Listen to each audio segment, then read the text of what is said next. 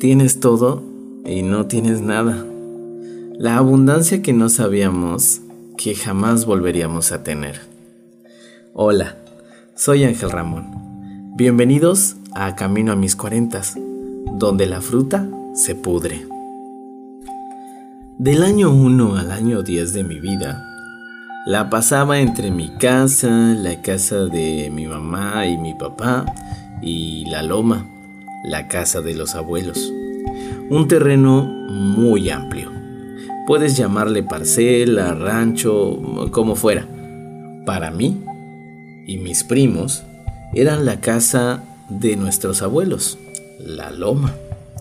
En el terreno que cobijaba la casa habían grandes extensiones de árboles frutales, de mango en muchas variedades, tamarindo, naranja, mandarina, ciruelas, coco, café, cocoyol, plátano en diversidad de ellos, en fin, muchos otros más. Todo el año encontrabas fruta, tanto en los árboles como en el suelo. Como ya te he contado, llegábamos en manada a la loma, sí, a visitar a mi mamá y a mi papá. Llegar era todo un caos. Se juntaban todos los primos, todas las hermanas.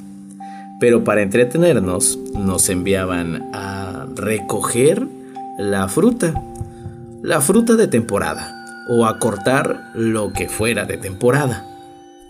Como niño te es entretenido subir a un árbol, mostrar que llegas más alto, que cortaste la fruta más bonita, en fin, te diviertes. En costales, morrales, cubetas, lo que nos dieran regresábamos con fruta. Comíamos mientras recogíamos y en el camino a casa reías, hacías travesuras, en fin, un día genial. Pero aún así, nosotros no sabíamos que éramos felices y tampoco éramos suficientes para acabar o para que no se desperdiciara la fruta. Durante esos años, en nuestras casas no faltaba la fruta y yo había colaborado para que fuera así, las manos de unos niños que se divertían haciéndolo. ¿Sabes? Hoy la fruta que consumo la tengo que comprar.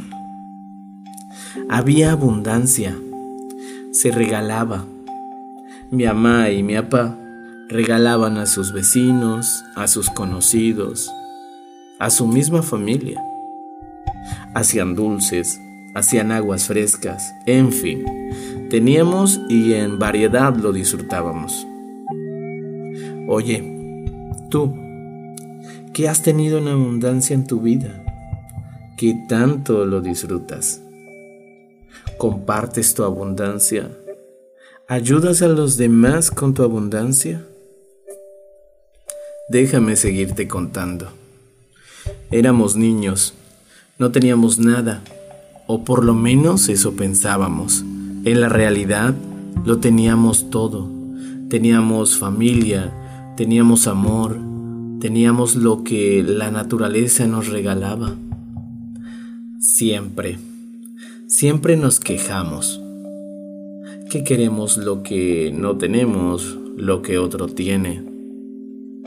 ¿En qué momento perdemos la tranquilidad de disfrutar lo que trabajamos y logramos?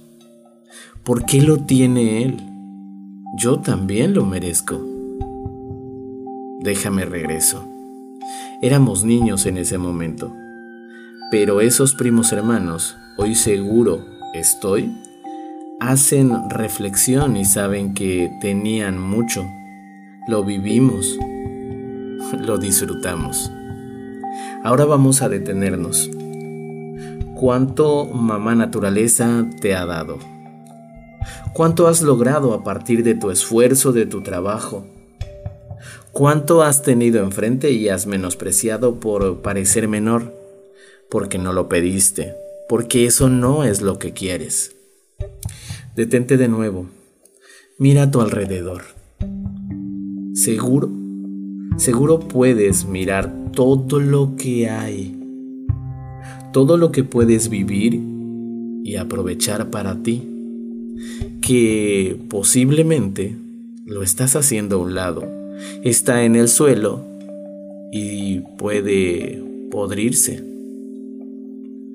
Déjame regreso. Yo como niño era feliz. Hoy hago un recuento del tiempo y sé que tuve una buena infancia.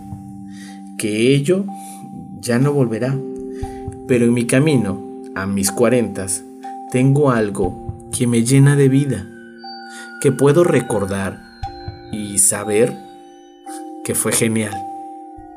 Que mis padres, mis abuelos, mis primos, mi familia, sin saberlo, me estaban generando una historia de vida. Vamos a reflexionarlo. Lo que para ti puede ser nada, para otro puede ser mucho.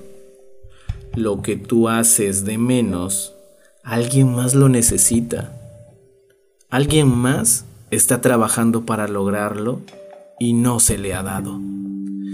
La abundancia de tu vida, quizás en tu egoísmo, en tu ansiedad de más, en el celo de quiero lo que otro tiene, es menos.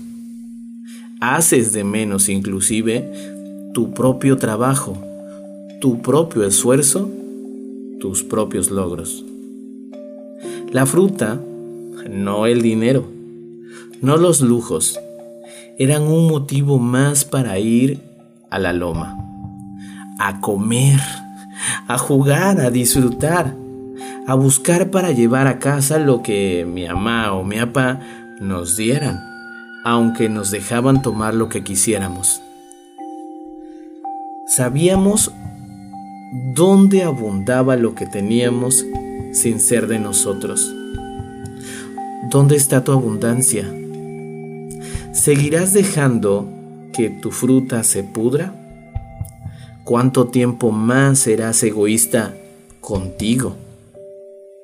Ve y toma la fruta, el fruto de tu trabajo, y disfrútalo, aprécialo.